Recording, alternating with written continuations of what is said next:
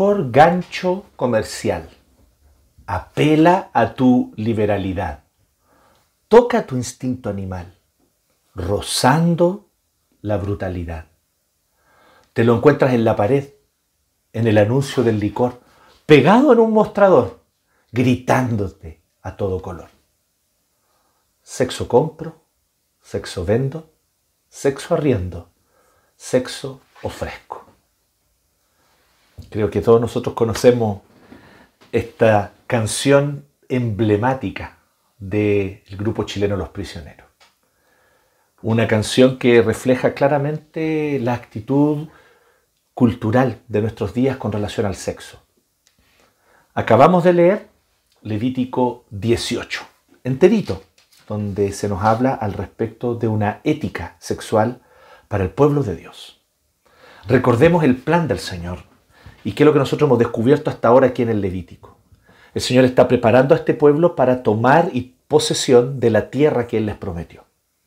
Ellos vienen saliendo de más de 400 años de esclavitud bajo un imperio pagano, cuya ética con respecto a los temas sexuales, por ejemplo, era ciertamente muy distinto al diseño que Dios, el Creador, le dio a la humanidad.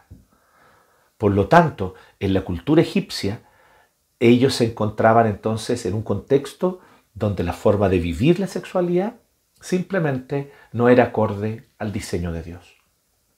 Y ahora iban a tomar posesión de una tierra donde habitaban los cananeos y otras tribus y pueblos que tampoco vivían una ética sexual conforme al diseño de Dios.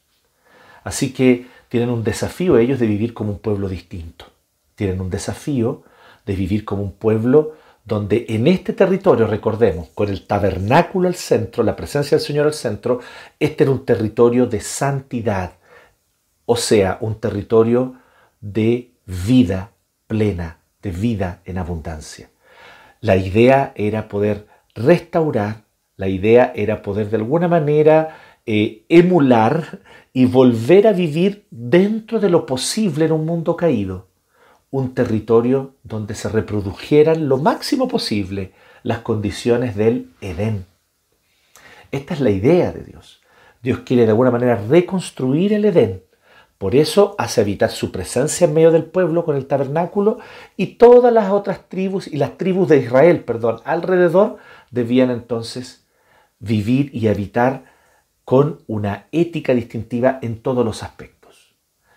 Así que es parte también del Levítico y es parte de lo que va a ser la construcción de este territorio, por así decirlo, o el establecimiento de la vida de este pueblo en este territorio, va a ser parte también su ética sexual. Dios nos dio el sexo para florecer. Creo que esto es muy importante tenerlo claro.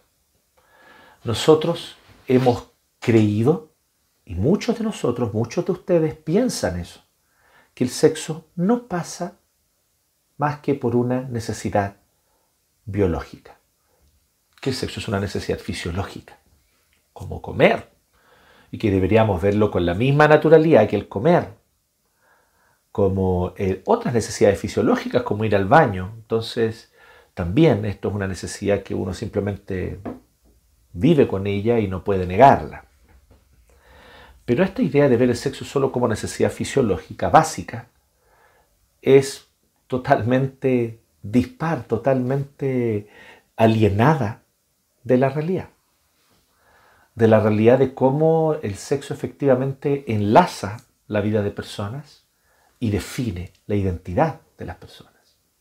La evidencia de eso justamente en el mundo secular está, por ejemplo, en el movimiento GLBT, que hace del tema de la sexualidad un tema fundamental para justamente la reafirmación de la identidad de las personas. En este caso, las personas que tienen atracción por el mismo sexo o disidencias sexuales también, o divergencias sexuales. Pues bien, allí justamente tienen un punto, tienen un punto que es correcto, efectivamente forma parte de nuestra identidad y conforma nuestra identidad, no es una mera necesidad fisiológica básica, como ir al baño o como comer. Ah, me levanté en la mañana, tengo hambre, así que eh, me como un sándwich. Eh, hay algo por detrás mucho más profundo, espiritual, y que forja nuestro carácter. Así que el sexo no es una mera necesidad biológica básica y la realidad lo demuestra. Y la Biblia, que es la palabra de Dios, el creador de la realidad, ciertamente así lo confirma. Dios nos dio el sexo para florecer, para que nuestro potencial se despierte. El sexo es parte de aquello que Dios creó y que Dios le dio a la humanidad. Dios nos creó como seres que somos personas, individuos, pero con la necesidad y la capacidad ciertamente de conectar con otros. Una necesidad que no es necesidad fisiológica básica, sino que es necesidad espiritual. La necesidad de realmente conectar con otros y de ser seres comunitarios. Lo interesante es que el sexo justamente es una manera de volcarnos hacia el otro, gozando y disfrutando de la presencia también y de la autodonación del otro, y gozando y disfrutando de la autodonación de nosotros mismos para el otro. El sexo, por lo tanto, tiene un sentido y un significado muy profundos, muy reales y muy definitorios para nuestra identidad. Es un hecho que, por lo tanto, Dios diseñó y nos diseñó como seres sexuales con el propósito de que nosotros vivamos en mayor plenitud. Pero el pecado, la caída, como lo hicieron con todo lo demás de la vida humana, echaron a perder también la sexualidad humana que es un aspecto tan importante de nuestra vida. Así que nosotros debemos tal vez hacer algunas, alguna diferencia que yo quisiera hoy día puntualizar antes de pasar directamente al texto. Vamos a hacer una pequeña distinción durante el mensaje de hoy que creo que es importante tenerla clara entre sexualidad y deseo sexual. Ambas cosas están relacionadas.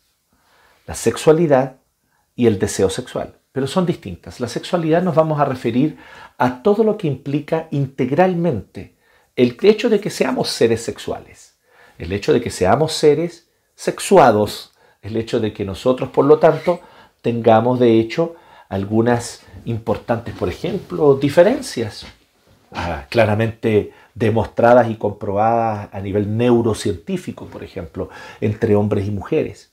Y cómo entonces nosotros estas diferencias nos permiten complementarnos, entendernos, pero también encontrarnos con el otro. Allí hay sexualidad. Hay sexualidad en el amplio aspecto de la vida humana. Cuando muchas veces hay una relación también sana, buena, productiva con amigos, amigas de otro sexo.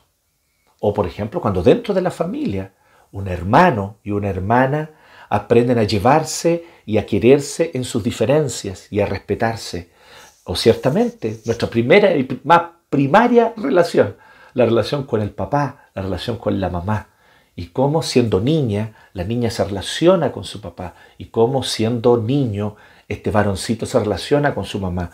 Todo, en todo eso hay sexualidad en el amplio sentido de la palabra. O sea, nosotros nos relacionamos como seres sexuales, como seres sexuados, con las otras personas, vamos desarrollando afectos que son naturales, que son sanos, que son necesarios, que son parte de nuestra vida. Así que ahí vamos a hablar de sexualidad, pero vamos a hacer una distinción con el deseo sexual, que es algo más específico. Dentro del amplio espectro de la sexualidad, algo específico es el deseo sexual, que es el deseo de efectivamente tener una unión sexual con un otro.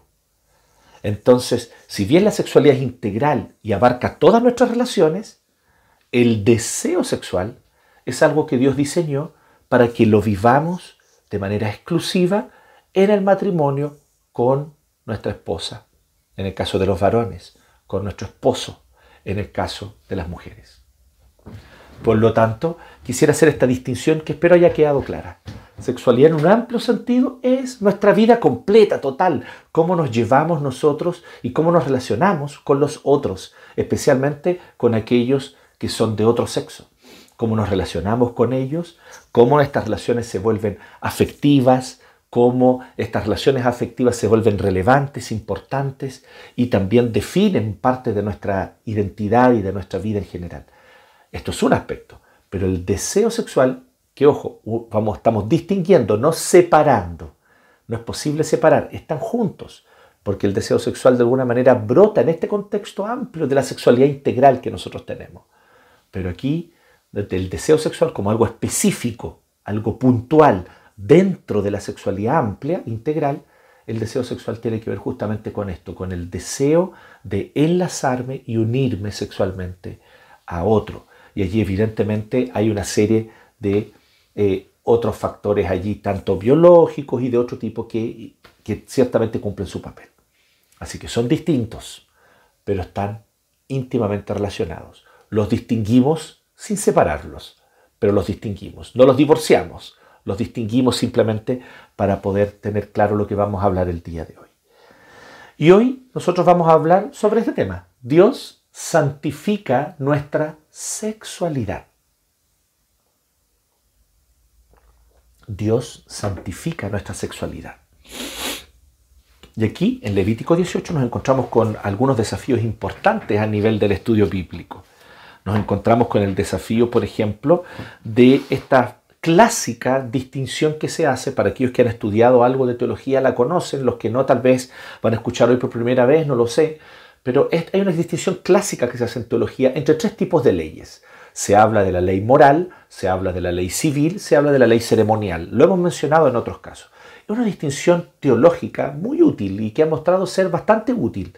Sin embargo, que tiene un pequeño problemita, que en muchas partes del texto bíblico se hace difícil distinguir porque están totalmente entrelazados los aspectos civil, ceremonial, con el aspecto también moral de la ley. La ley moral se refiere a aquellos mandamientos que son perpetuos, eternos, que permanecen para siempre porque tienen que ver con el carácter, con el carácter de Dios en primer lugar y con el carácter del ser humano en respuesta al carácter de Dios. Por eso, por ejemplo, en toda época, en toda cultura y en todo lugar, es y siempre va a ser pecado mentir, dar falso testimonio. O es y va a ser pecado asesinar, matar. O es y va a ser pecado cometer adulterio. O es y va a ser pecado siempre la codicia, porque tiene que ver con cómo nosotros en nuestra vida moral reflejamos el carácter de Dios con el cual Él nos creó. Él nos creó de una manera, Él nos diseñó de una forma, no somos seres autónomos que nos auto hacemos a nosotros mismos, de hecho esa es la esencia del pecado, creer que nosotros podemos determinar nuestra propia moral, creer que nosotros podemos determinar nuestro propio camino, creer que nosotros nos construimos a nosotros mismos, es la esencia de la rebelión contra Dios y de la destrucción de la raza humana. Por lo tanto, cuando nosotros nos ceñimos moralmente al carácter de Dios y a lo que Dios reveló en su palabra, entonces nosotros estamos simplemente viviendo como seres humanos plenos. Y allí están los diez mandamientos. Son el ejemplo de la ley moral, los cuales a su vez se resumen en amar a Dios sobre todas las cosas, con todo tu corazón, alma, mente y fuerzas, y amar a tu prójimo como a ti mismo. Allí se resume la ley moral. La ley moral es eterna porque refleja el carácter de Dios. Las leyes civiles tienen que ver con cómo nosotros, a partir de este núcleo moral, aplicamos el amor al prójimo en la sociedad y cómo honramos también el amor a Dios en la vida en sociedad. Así que allí empiezan las aplicaciones más específicas de cómo, por ejemplo, el pueblo de Israel debía conducirse con ciertos aspectos, cómo cuidarse con respecto al prójimo, qué ocurría cuando había un asesinato, qué ocurría cuando alguien era culpable de homicidio. Entonces, hay toda una serie de leyes civiles en el Antiguo Testamento que nos, que nos muestran cómo se ordenaba la sociedad de Israel. Evidentemente, las leyes civiles, como tienen que ver con cómo aplicar los principios morales a la vida en sociedad, son y se deben aplicar de manera distinta según el tipo de sociedad en el que se vive. Nosotros hoy día vivimos en un tipo de sociedad distinta, moderna, con otra tecnología, con otra forma de relacionarnos, democrática, donde elegimos a nuestros gobernantes, no son reyes que se imponen sobre nosotros, sino que nosotros elegimos a los gobernantes. En fin, hay diferencias en nuestra, en nuestra, en, nuestra república del siglo XXI en comparación con lo que era una sociedad, ¿cierto? Eh, eh, el semítica, eh, seminómade eh, del, del, 1500 a.C. en el Oriente Medio, digamos. Entonces, evidentemente hay cosas que son distintas. Por lo tanto, ¿qué debemos hacer con las leyes civiles? Descubrir y desentrañar sus principios, para ver cómo esos principios los podríamos aplicar a nuestra vida en comunidad y en sociedad hoy. Pero son los principios por detrás, no exactamente las mismas leyes como están allí exactamente redactadas. Entonces las leyes civiles se van adaptando y se van también, eh, bien digo, adaptando a cada realidad sociocultural y a cada época. Y finalmente la ley ceremonial, que tiene el propósito de preparar el camino para Cristo, por lo tanto, reflejando a Jesucristo como una especie de sombra previa a su aparición en la historia. Antes que el Redentor, el Salvador del mundo, apareciese en la historia, Jesús de Nazaret, Dios verdadero que se encarnó y estuvo entre nosotros, antes de eso, entonces, ¿cómo mostrar todos estos maravillosos actos de salvación cuando todavía no habían ocurrido, pero ya estaban en el decreto de Dios? Entonces estaban las leyes ceremoniales, como lo que vimos los dos domingos pasados, el Yom Kippur, la ley, ¿cierto?, del día de la expiación, en la cual se sacrificaban animales y se entregaba su sangre delante de la presencia de Dios para perdón, purificación del pueblo, del campamento y también se llevaban sus pecados, se cargaban sus pecados y se les dejaba lejos, se alejaban los pecados de Israel. Así que esta, esta ceremonia, por ejemplo, es un reflejo del sacrificio de Cristo en la cruz, como ya lo vimos. También ocurre con el tabernáculo, el hecho en sí de que haya un tabernáculo, el hecho en sí de que haya una casta sacerdotal, de que haya sumo sacerdote, de que haya sacerdocio como una casta distinta, todo eso es parte de la ley ceremonial que prefigura o prefiguraba la venida de Cristo y que ciertamente se abolió. Ya no se necesita más. Son leyes que no se deben cumplir, de hecho. Sería una afrenta contra Cristo tratar de imitar, emular o tratar de repetir esas antiguas leyes. ¿ya? Lamentablemente existen algunos círculos evangélicos que tratan de emular y repetir las leyes judías. Es un error garrafal y una ofensa a Jesucristo porque Jesucristo es Dios verdadero que ya se reveló en la historia. Entonces tenemos el anuncio glorioso de la realidad histórica de Cristo. Ya no necesitamos las sombras que prefiguraban a Cristo, que eran las leyes ceremoniales, el tabernáculo, el arca, el sacerdocio, los sacrificios, etcétera, etcétera. Así que esta distinción entre ley moral, civil y ceremonial es útil a nivel teológico. Pero hay momentos como aquí en Levítico 18, muchos momentos donde no es fácil realizar esta distinción y de hecho es una distinción que pareciese no estar en el texto.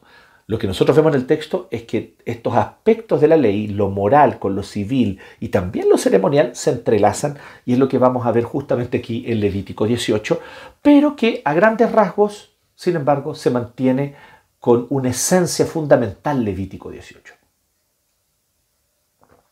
Y su esencia fundamental es que hay aquí un parámetro moral. Hay aquí el detalle, se entra en el detalle tal vez de la aplicación civil o sociocultural, pero de los parámetros morales de la sexualidad. Por lo tanto, aquí en Levítico 18 hay parámetros que son eternos, que no han cambiado, que no cambian con la venida de Cristo y que permanecen. Algunos aspectos, algunas aplicaciones puntuales, tal vez cambien, tal vez se actualicen, pero en grande, a grandes rasgos, los principios que están aquí expresados son principios morales. ¿Bien? Como ustedes ya se dieron cuenta al leer Levítico 18. Así que ya lo leímos, no es necesario leerlo de nuevo. Los que tal vez estén escuchando esto en el podcast, este es un buen momento para pausar el podcast e irse a su audio Biblia para escuchar Levítico 18 y después volver a escuchar el mensaje. Dios santifica nuestra sexualidad es un temón. Podemos estar largo tiempo aquí, así que no lo vamos a hacer. Vamos a tratar de ir breve y claro, digamos, a lo que nos está diciendo el texto. Entonces aquí nosotros vemos cuatro principios. Cuatro principios que Dios nos otorga para santificar nuestra sexualidad. Porque este es el título, ¿no? Dios santifica nuestra sexualidad. Los jovencitos que están anotando pueden anotar que ese es el título. Dios santifica nuestra sexualidad. Y vamos a ver cuatro puntos, cuatro aspectos, cuatro principios mediante los cuales Dios santifica. Ahora quiero que tomen nota de la palabra santificar la sexualidad. La expresión santificar la sexualidad, como ya lo dijimos al inicio, no significa Dios quiere coartar tu sexualidad. No significa Dios quiere aguarte la fiesta y echarte a perder tu disfrute de la sexualidad. Nunca, jamás ha significado eso. La religión a lo mejor lo hace. A lo mejor el moralismo religioso clásico lo ha hecho. A lo mejor las iglesias coartan el gozo de la sexualidad. Pero Dios no lo hace. Y si tú has leído atentamente la palabra, te vas a dar cuenta que lo que Dios hace con la sexualidad, al decir prohibiciones y todo eso, lo que Él está diciendo es encáusenla de manera que sea productiva. Porque ese es el punto con la sexualidad. La sexualidad es una fuerza importante que conforma, forma parte, no es tal vez lo principal, no es lo central, pero forma parte de nuestra identidad. Y es una fuerza, por lo tanto, que aliada al deseo sexual, recuerden, sexualidad y deseo sexual, si bien las distinguimos, están relacionadas, pero las distinguimos, eh, asociada con el deseo sexual, forma parte entonces de, de una fuerza importante para la configuración de nuestro propio yo, de nuestra identidad. Entonces cuando Dios nos dice, la sexualidad se vive de esta manera, no hagan esto, no hagan esto otro, lo que Dios está diciendo es, este es el camino para que gocen y disfruten de su vida sexual. Dios nos está indicando el camino para el goce genuino sexual. Algo que es muy importante, algo que es fundamental, algo que Dios creó ahí desde el Edén, para que Adán y Eva se disfrutaran el uno al otro. Estaban ambos desnudos y no se avergonzaban, dice la palabra, y disfrutando del agradable clima ¿eh? y del agradable eh, eh, calor y frescor también que había en el huerto del Edén, ellos se disfrutaban el uno al otro, gozando de sus caricias, admirando la belleza el uno del otro y ciertamente cada uno entregándose al otro y afirmando el uno al otro en una unión sexual que Dios les dio, que Dios creó para el gozo, el deleite y la comunión de Adán y Eva. Y luego de esto, en segundo lugar también, para la procreación y la reproducción. Pero primeramente, para el gozo en la comunión mutua. Así que cuando hablamos de Dios santifica nuestra sexualidad, no pienses, ah, Dios coarta, Dios agua fiestas, Dios echa a perder, Dios nos quita libertad. No, está diciendo todo lo contrario. Dios santifica nuestra sexualidad significa, Dios nos indica el camino para que la disfrute bien, para que la goce de la mejor forma, de la mejor manera. Y en este sentido entonces hay cuatro principios importantes. El primero de ellos del 1 al 5, vemos claramente cómo Dios establece aquí eh, eh, la, la, idea fundamental, por así decirlo, el paraguas, dentro del cual van a estar, de hecho, los otros tres principios. Y este es el gran paraguas para la ética sexual. Yo soy el Señor, tu Dios, dice el verso 1. Yo soy el Señor, tu Dios. Este es el primer principio. No imiten ustedes las costumbres de Egipto, donde antes habitaban, ni las de Canaán, a donde van a ir. No se conducirán según sus estatutos, sino que pondrán en práctica mis preceptos, dice el Señor. Observarán atentamente mis leyes, dice Dios. Yo soy el Señor. Tu Dios observe mis estatutos y mis preceptos todo el que los practique vivirá gracias a ellos. Habrá vida, vida plena, vida en abundancia, gozo. No una sexualidad que se vive con culpa, con temores, con consecuencias amargas, que a veces dura mucho más que el breve momento de goce sexual que tuviste. Dios no quiere eso para tu sexualidad. Dios quiere que ese momento de goce sexual sea parte de una vida integral, de una sexualidad plena de vida. Entonces este es el primer principio. Dios es el Señor de nuestra sexualidad. Recuerden, sexualidad es el sentido amplio, genérico, integral. Parte de nuestra sexualidad, una partecita es el deseo sexual también. Es una parte de nuestra sexualidad. Pero la sexualidad en un sentido amplio Dios es el Señor de nuestra sexualidad, por una razón muy sencilla, Dios es el Señor de nuestra vida. Y con esto yo quiero decirte algo muy simple. Nos regimos por los parámetros, no de la cultura, no de los estudios antropológicos, no de los estudios eh, eh, de género, nos regimos por la palabra de Dios. Nuestra regla única de fe y práctica absoluta es la palabra de Dios. Y ahí decimos, ah, sí, claro, para cuando voy a orar, para cuando voy a rendir culto, o para cuando, como máximo, eh, eh, eh, cuando yo quiero tener solidaridad con mi prójimo. No, no. También para tu vida sexual. Dios es Señor de tu vida sexual, querida cristiana. Él te dice a ti cómo debes conducirte, no la última teoría en boga al respecto de los derechos de las mujeres. Es Dios quien dice cómo tu sexualidad debe conducirse. Querido varón, querido hermano, es Dios quien dice cómo tu sexualidad debe conducirse. No esto que yo aprendí con mi papá o con mis amigos o las conversaciones que nosotros tenemos y que de repente hay con amigos, compañeros de trabajo, compañeros de estudio, que parecieran decir muchas cosas y saber muchas cosas, sin embargo, en realidad no tienen idea al lado del creador, diseñador de la sexualidad. El que creó y diseñó la sexualidad para el gozo humano fue Dios. Y Dios dice cómo ella debe conducirse. Este es el primer, primer parámetro. Este es el primer, primer principio. Y ese principio paraguas es el fundamental. Bajo este principio, los demás principios se aplican. Si tú tienes claro esto, no vas a tener dificultad con lo que venga a continuación. Pero si tú tienes dificultad con este, vas a tener dificultad con todo lo que Dios te diga sobre la sexualidad. Entonces el problema es fundamentalmente espiritual. Tu problema no es con esta leycita, ah, es que este versículo no lo entiendo, oye, es que este versículo, y le pones problema y le dais color, porque por causa de ese versículo, entonces tú levantas toda una teoría de suspicacia con respecto a cómo deberíamos en realidad vivir nuestra sexualidad, porque lo que yo escuché en la clase de la universidad sobre las teorías de género o sobre el aspecto del deseo sexual o lo que sea, era esto y esto, entonces ahora yo estoy eh, eh, eh, sospechando de que lo que dice aquí la Biblia no corresponde porque bla, bla, bla. Mentira, todo eso es puro bla, bla. Todo eso es pura, es puro eh, eh, eh, verborrea de tu parte. La verdad es que no te quieres someter a Dios y no quieres que Dios sea tu Señor.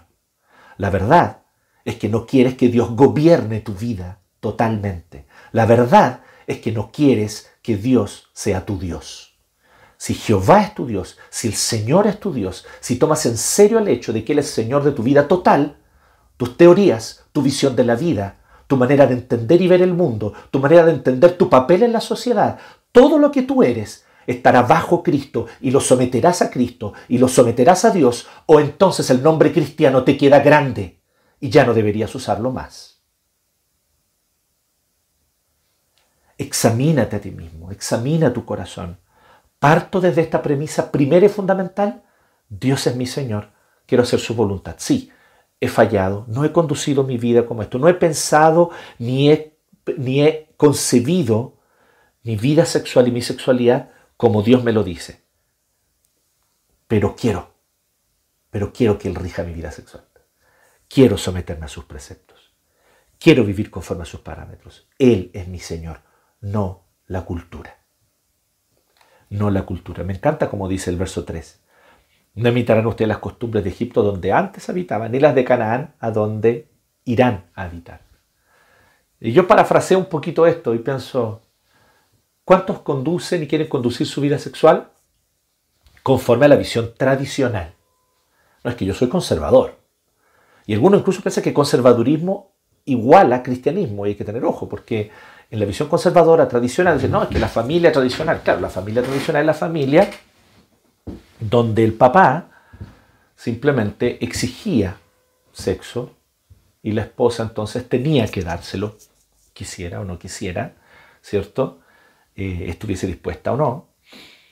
Eh, hubiese, de hecho, tuviese él los cuidados sobre ella que tenía que tener o no.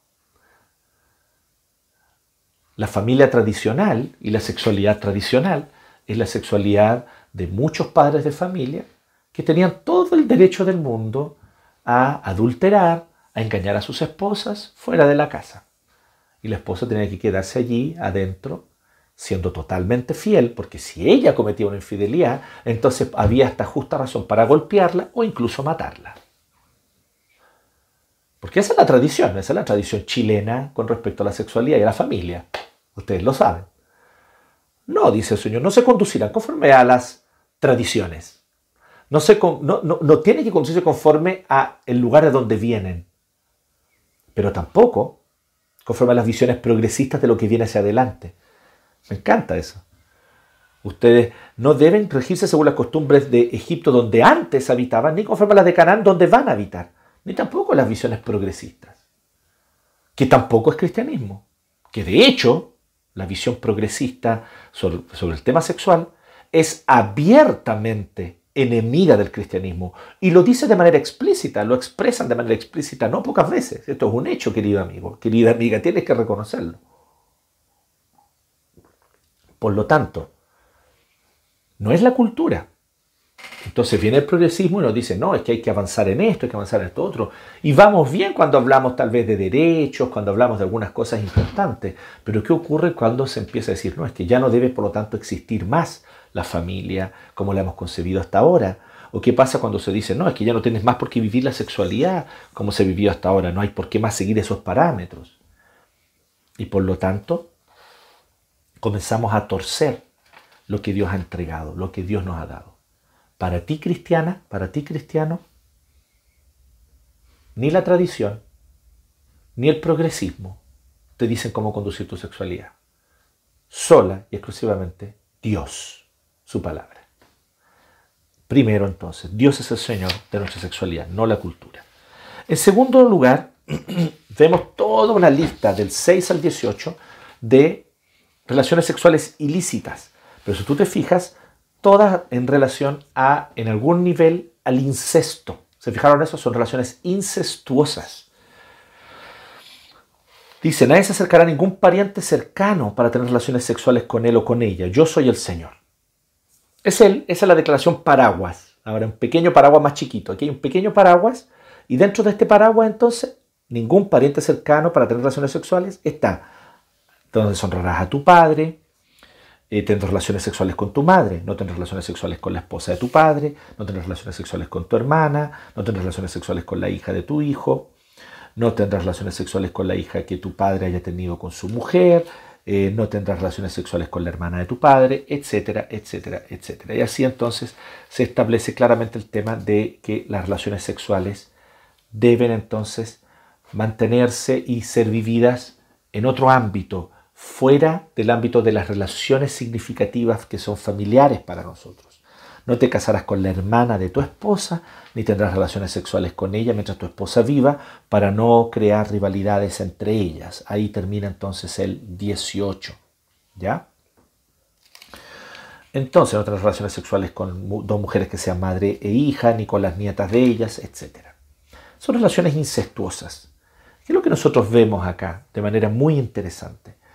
Vemos que el Señor está ciertamente dando algunas instrucciones sobre el tema del incesto, que era bastante común en Egipto y en Canaán.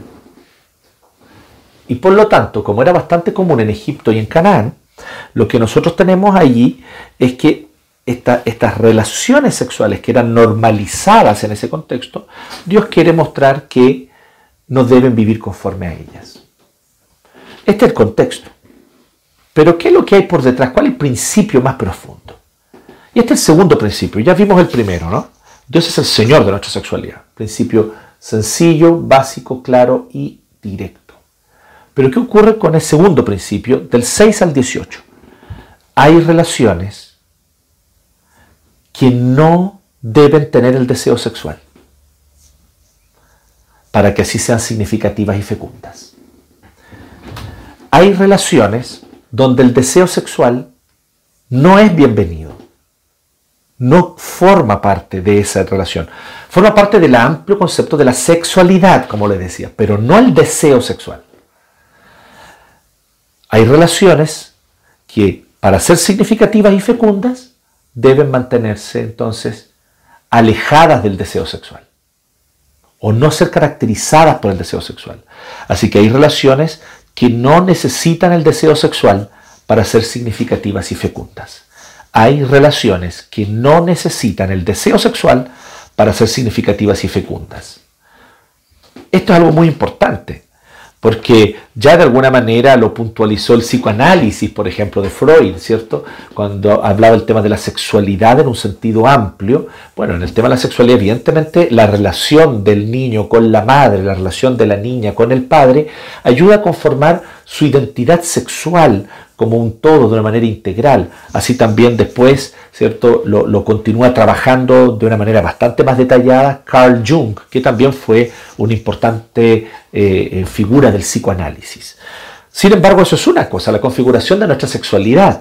Pero otra cosa es el deseo sexual, porque de hecho hacia allá apunta claramente, está diciendo no tener relaciones sexuales con, no tener relaciones sexuales con, etc. Y lo repite una y otra vez, no tener relaciones sexuales con este, no tener relaciones sexuales con este, no tener relaciones...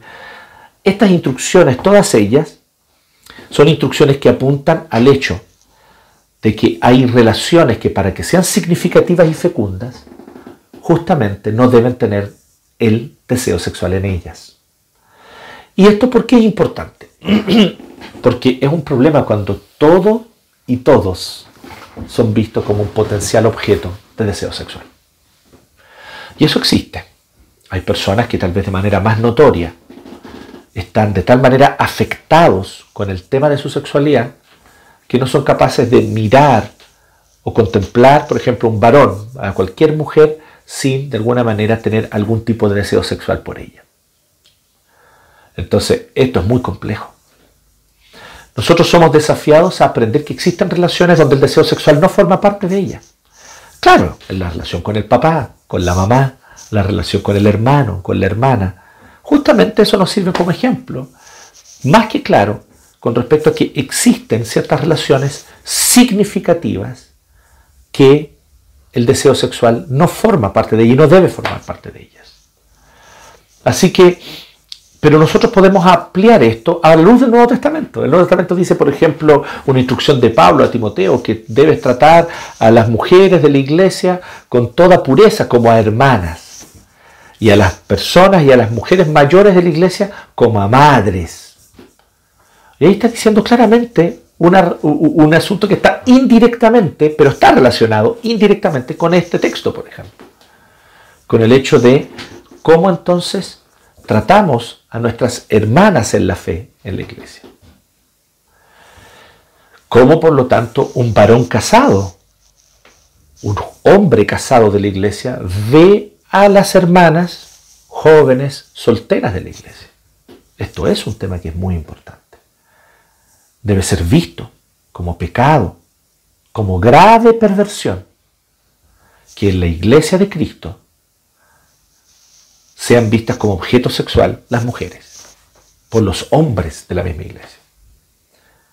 Y ciertamente esto como un ejemplo, ¿no? Gracias a Dios yo no estoy diciendo que esto sea algo que esté ocurriendo, que se esté difundiendo en nuestro medio, pero sí es algo en lo cual nosotros debemos hacer la advertencia de cualquier manera y tenerlo claro.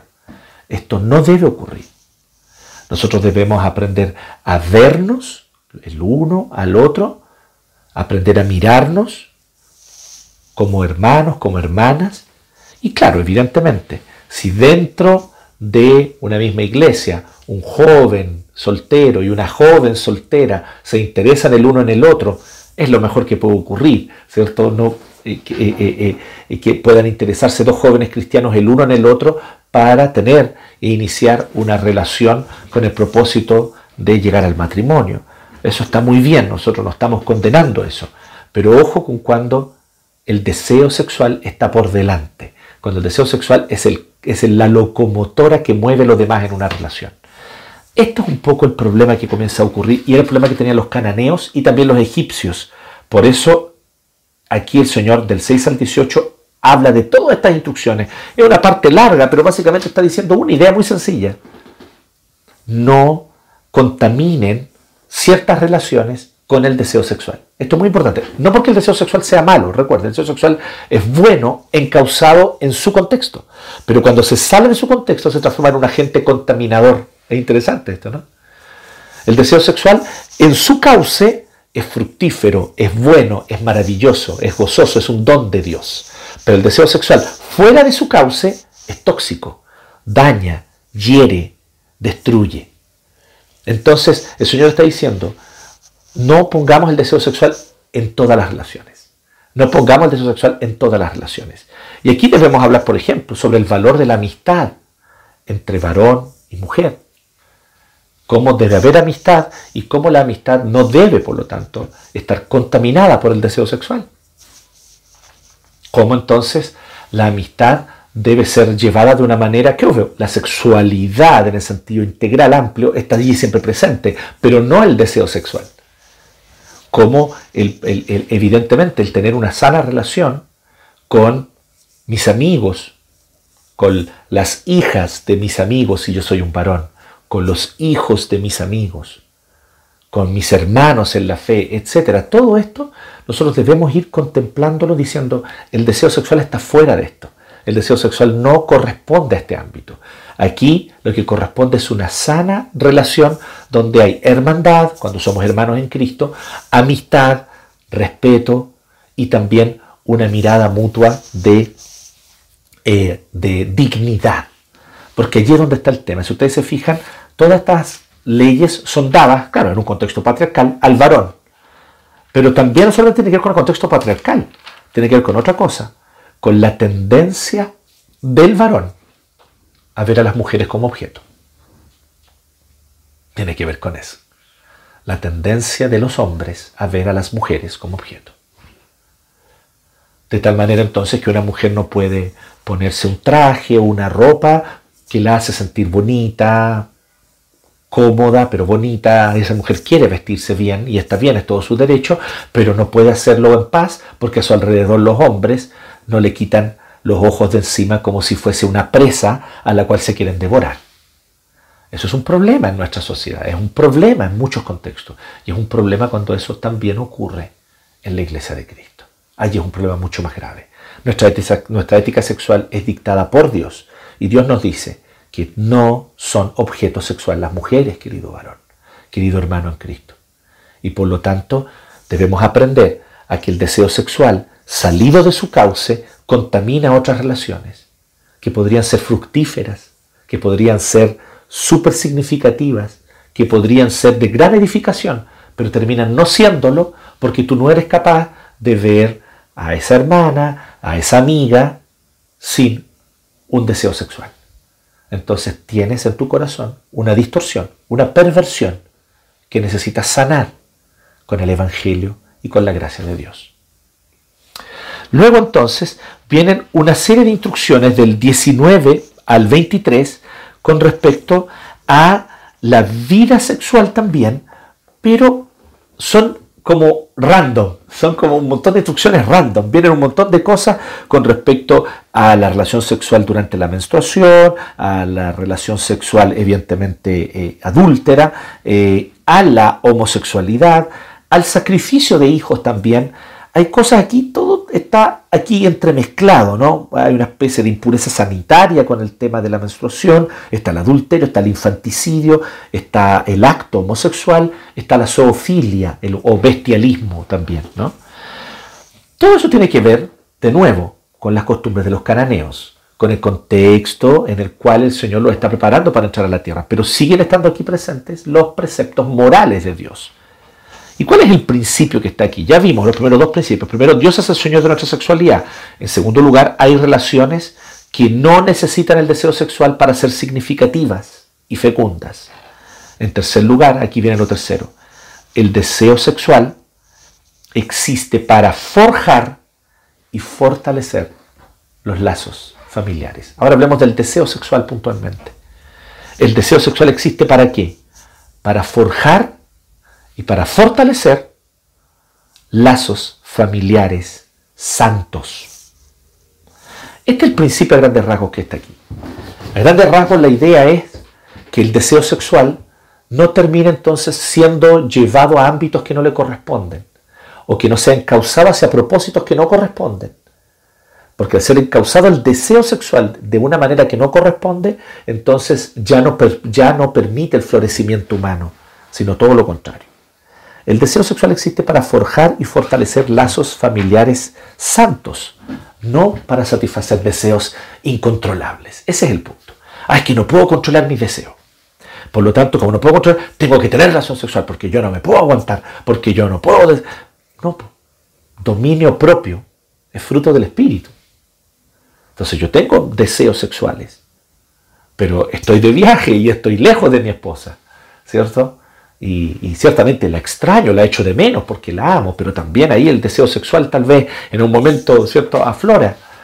Bueno, pues entonces yo ciertamente no voy a usar eso como una excusa para entrar a un sitio pornográfico o para acudir a una prostituta, ¿cierto?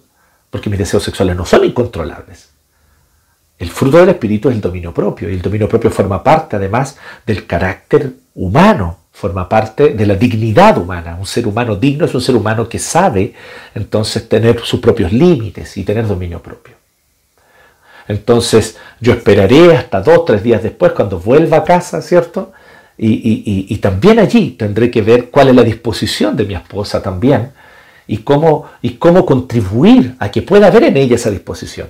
Ciertamente con el cariño, con el amor, con los cuidados mutuos que deben existir en un contexto de esposo y esposa. Porque el deseo sexual existe para forjar y fortalecer los lazos familiares santos. Y en este sentido es donde muchas veces la ética católica romana eh, eh, eh, tal vez exageró un punto, pero un punto que es correcto. Y yo quiero decir esto, la ética católica romana sí tiene un punto aquí efectivamente el deseo sexual debe ser algo que esté dirigido hacia la procreación y la formación de familia. No están equivocados al decir eso. El problema es que lo pusieron como lo principal. Pero ciertamente el deseo sexual, que, tiene el propósito de unir dos vidas para que ambas tengan comunión e intimidad entre sí, y gocen y disfruten de esa comunión, también es un deseo, el deseo sexual también fue dado y tiene un propósito que también es tan importante como este otro, que es el de fortalecer los lazos familiares. Y aquí más allá de decir, ah, es que el sexo es para procrear, no estamos diciendo algo tan así simple, no es tan simplón como la ética católica romana lo presenta, por lo menos popularmente. Me parece a mí que esa presentación popular de la ética católica romana tampoco le hace justicia a la ética sexual que el catolicismo romano enseña. Eh, cuando uno va a los textos es un poco más complejo. Pero a nivel popular se dice, no, que el sexo es para procrear. No, el tema no es tan sencillo. El tema es que el sexo y el deseo sexual es para que los lazos familiares se fortalezcan, no para que se destruyan, no para que se dañen. Por eso toda la advertencia anterior con respecto al incesto, ¿no? Ahí es cuando el deseo sexual termina dañando, hiriendo y echando a perder las relaciones familiares, por ejemplo. Pero aquí en este caso vemos nosotros otras, otras formas en las cuales los deseos son incontrolables. Entonces, por ejemplo, tener relaciones sexuales mientras la mujer está en su periodo menstrual. No que esto sea pecado en sí mismo, esto es muy importante tenerlo claro, no es que sea pecado tener relaciones sexuales durante la menstruación, no ese es el punto. El punto aquí tiene que ver con un par de aspectos a la luz del contexto. El primero de ellos, y más importante, es el tema de la sangre en el Levítico y en el Antiguo Testamento. Efectivamente, en el capítulo 17, que en esta oportunidad en el estudio del Levítico nos saltamos el 17, tal vez fue un error, no lo sé, pero el 17 está después del Yom Kippur y antes de estas leyes de relaciones sexuales ilícitas está el 17, así que aquí hay un contexto. Habla claramente de la sangre como un elemento sagrado como un elemento que debe ser asociado en la mente del israelita con algo ritual, ceremonial y sagrado hasta la venida de Cristo. Hasta la venida de Cristo. Por eso ellos no podían comer sangre y no podían derramar la sangre fuera del tabernáculo. Es muy interesante esto. Si yo quería, el, el, Levítico 17 dice que si yo quería hacer un asado con mis amigos, por ejemplo, con un cordero, yo primero debía presentar ante el sacerdote quien le iba a sacar la sangre, la sangre era presentada ante el altar y también la grasa. Entonces esa grasa era quemada en el altar. Y entonces yo me llevaba al cordero faenado para mi casa para comerlo con mis amigos y hacer un asado. Interesante ley, ¿no? Eso está en el capítulo 17. ¿Por qué? Porque la sangre es sagrada. La sangre no debe ser derramada en otro lado. Y eso lo dice el 17. La sangre debe ser derramada solamente, la sangre de un animal solo debe ser derramada en el tabernáculo. Allí entonces, si yo voy a hacer un novillo porque mi hija se casa y tengo muchos invitados y decidió matar un novillo, pues bien, tengo que matarlo en el tabernáculo delante del sacerdote. Entonces ahí lo mato, él le saca la sangre, se abre, se faena, se le saca la grasa y la sangre y la grasa se quemaban en el altar. Y entonces yo me llevaba los pedazos del novillo uno por uno con mis amigos y familiares, me llevaba el novillo para la fiesta y para entonces hacer la fiesta de matrimonio de mi hija. Por ejemplo, ¿me entiendes? Esa era la ley. Así de sagrada era la sangre. no se podía comer, no se podía derramar en cualquier lado. Hay un tema importante con la sangre que guarda relación con el Antiguo Testamento, aquí donde decíamos lo del inicio. La ley eh, eh, ceremonial con la ley civil y moral se entrelaza, no es tan fácil distinguirlo. Por lo tanto, aquí no es que haya una prohibición de tener relaciones sexuales durante el periodo menstrual, sino que el tema es, oye, durante el periodo menstrual deja a tu esposa tranquila, y no, tenga, y no la obligues a tener relaciones contigo, no la fuerces o no la presiones a tener relaciones sexuales contigo. Ese es un poco el punto también. Y ahí es donde está lo segundo también. El respeto del varón hacia el periodo menstrual de la mujer, también por un respeto a ella, en segundo lugar. Entonces hay un tema con la sangre como un elemento ritual, hay un, elemento, hay un tema allí, pero también hay un tema con el respeto a ella y también finalmente un tema, por qué no decirlo también, sanitario, en un contexto en el cual eh, muchas veces las condiciones no eran tan fáciles en un contexto semidesértico donde el acceso al agua no era tan fácil, no era tan sencilla, donde no habían cañerías, donde no habían... Entonces, todo esto hace complejo el tema de la relación sexual durante el periodo menstrual. Quiero ser claro, sin embargo, con ustedes, decirles que no es pecado tener relaciones sexuales durante el periodo menstrual.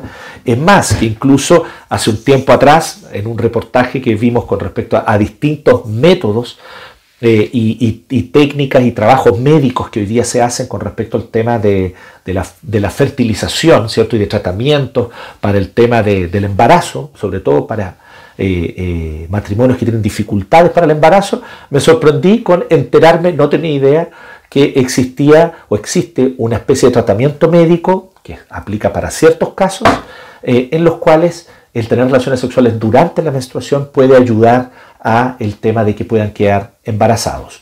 No entendí muy bien por qué, solo le creí al médico y al especialista y científico que aparecía allí en el reportaje hablando sobre eso y explicando un poquito. Pero estas cosas son justamente un tema importante, o sea, no es que sea pecado, pero sí, en este contexto del Antiguo Testamento lo era. ¿Y por qué lo era? La asociación. La sangre debe asociarse con algo sagrado porque Cristo todavía no había venido en la historia a derramar su sangre en la cruz. Entonces, hasta ese punto, la sangre debía asociarse con algo sagrado. Por eso, la sangre en términos generales debía mantenerse como algo santo, como algo separado. Y por eso, por lo tanto, solo se derramaba en el tabernáculo o frente al tabernáculo, por eso solamente por eso no se podía comer sangre, por eso se le tenía que sacar toda la sangre del animal para después comerlo. En fin, eh, eh, en todos estos aspectos la sangre tiene ese aspecto ritual. Pero también está el tema de el, cuidado hacia la mujer en un periodo patriarcal donde había muy poco respeto en general hacia las mujeres en los pueblos alrededor y también ciertamente el tema eh, sanitario en un contexto donde el agua era escasa. Así que por todos estos motivos, aquí hay un tema con respecto a eso. Entonces, pero está el mismo punto, contrólate. O sea, no puede ser que tú quieras tener, tú, tú sientas deseo sexual y tu esposa tiene que, si está en el periodo menstrual, no lo tengas. Aguántate hasta que termine su periodo. Y entonces ustedes podrán tener relaciones sexuales. La instrucción para el israelita era simple, era clara, era sencilla. Tú tienes control sobre tu deseo sexual. Tus deseos sexuales no son incontrolables.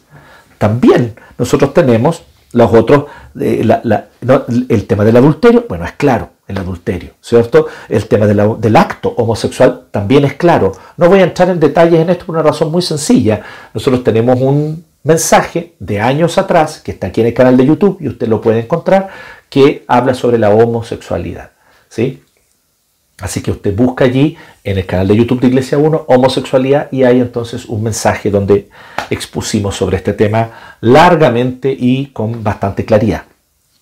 Pero es pecado. El acto homosexual es pecado.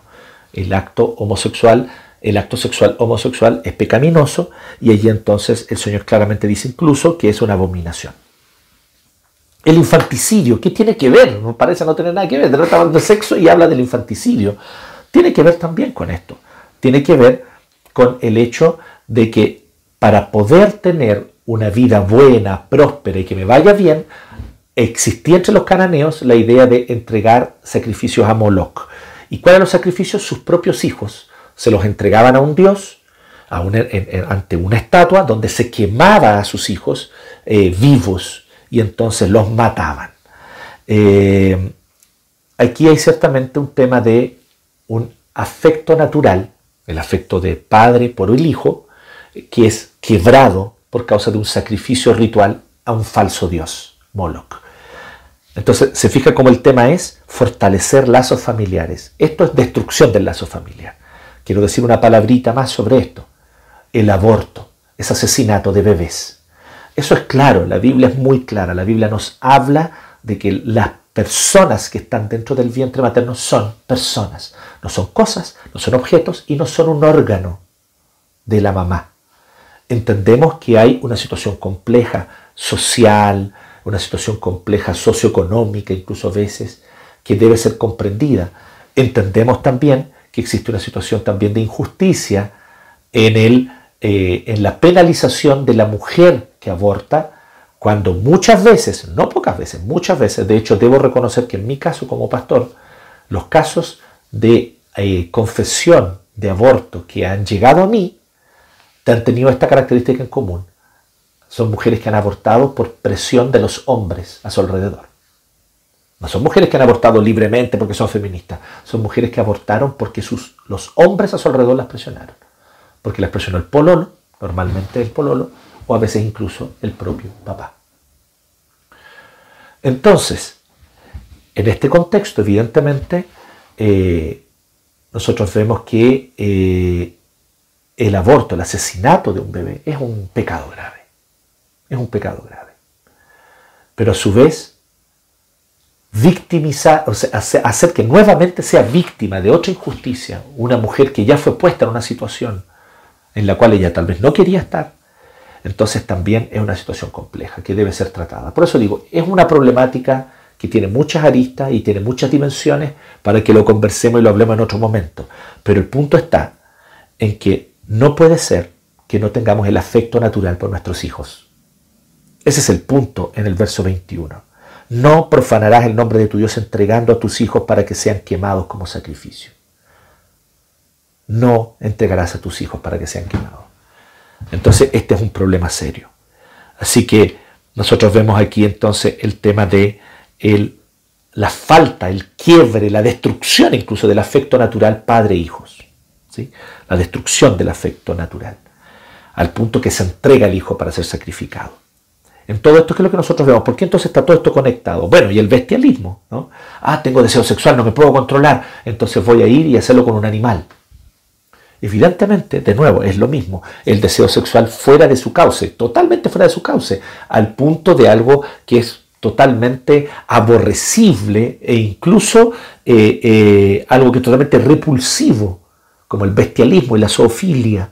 Sin embargo, es algo que era común en el tiempo y, entre los cananeos y no es algo totalmente ausente en nuestro tiempo tampoco. Así que, ¿qué es lo que nosotros vemos detrás de todo esto? El deseo sexual entendido como una necesidad fisiológica básica.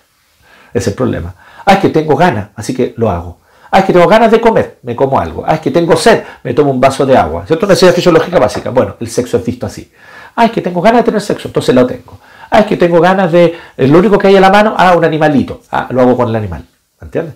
Ah, es que tengo ganas de tener sexo y estamos aquí encerrados y, somos puros hombres y llevamos no sé cuántos meses encerrados en un barco. Entonces vamos a empezar a tener relaciones sexuales entre nosotros los hombres. No, no es así. El deseo sexual no es incontrolable.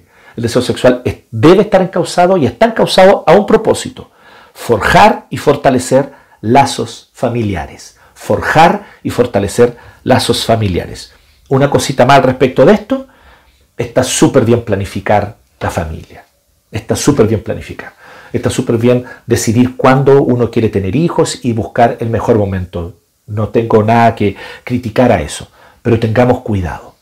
¿Por qué motivos estoy planificando? ¿Por qué motivo estoy postergando el tener hijos? Ten cuidado que no sean motivos pecaminosos. Mi propio interés, mi propio bienestar, mi propia prosperidad personal, ay, que tengo que ser perfecto. Cuando seamos un matrimonio perfecto vamos a tener hijos para que nuestros hijos no sufran.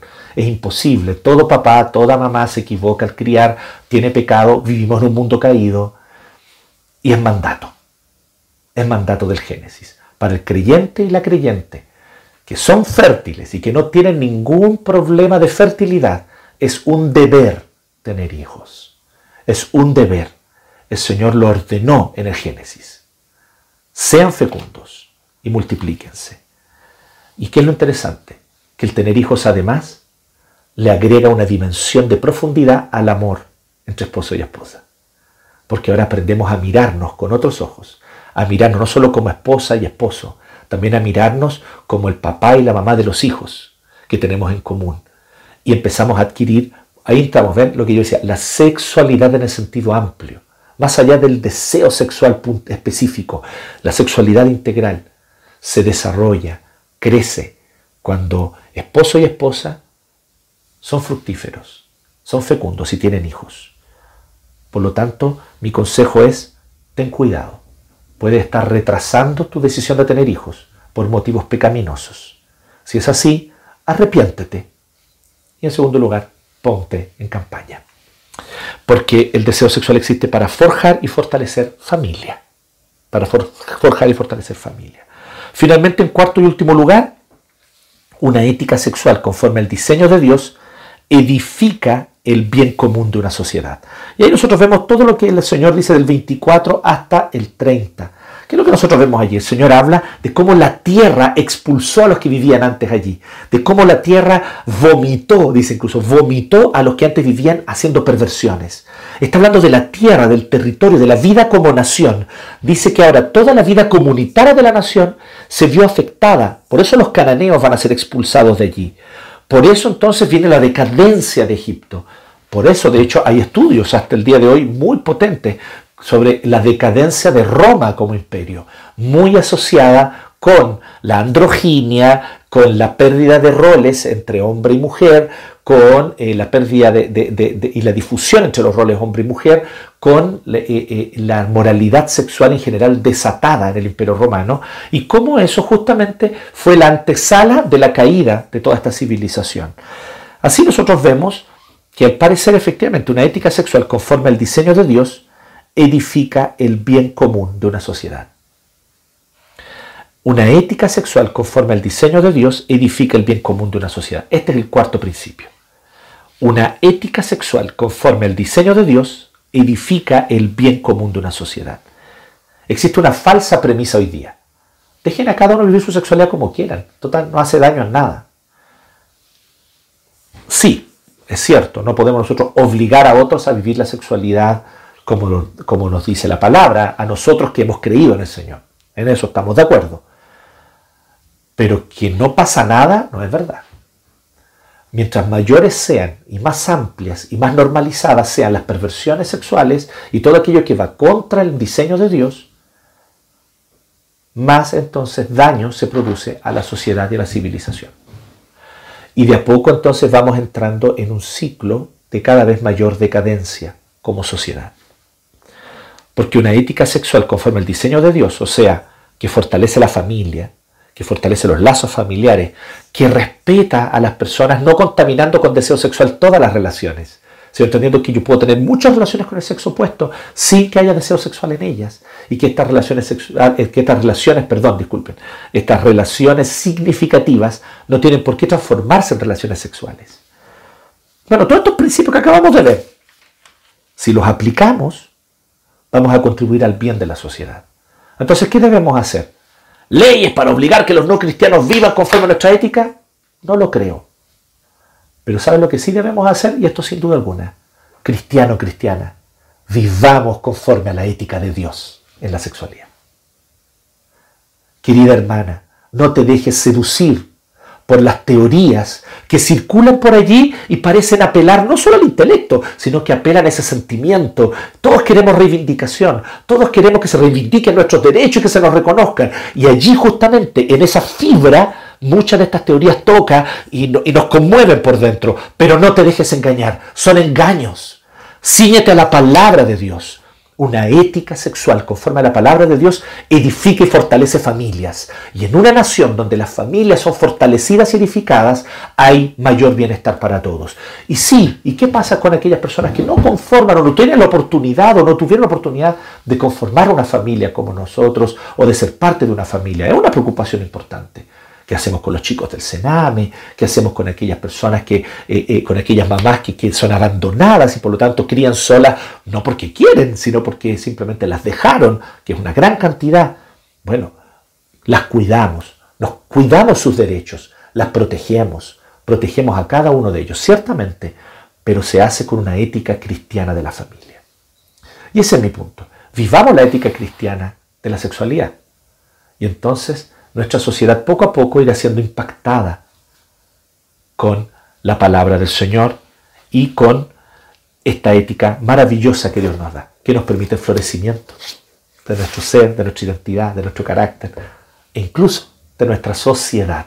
Así que recordemos, por lo tanto, estos cuatro principios rápidamente. Dios es el Señor de nuestra sexualidad. Hay relaciones que no necesitan el deseo sexual para ser significativas. El deseo sexual existe para forjar y fortalecer la familia. Y una ética sexual conforme al diseño de Dios edifica el bien común de una sociedad. ¿Estás interesado en una sociedad más justa? ¿Estás interesado en una sociedad más libre? ¿Estás interesado en una sociedad donde haya más solidaridad y cuidado hacia el prójimo? ¿Quieres un Chile mejor? Fortalece tu familia. Y vive tu sexualidad con celo por la palabra de Dios, obedeciendo al Señor. Que Dios nos bendiga.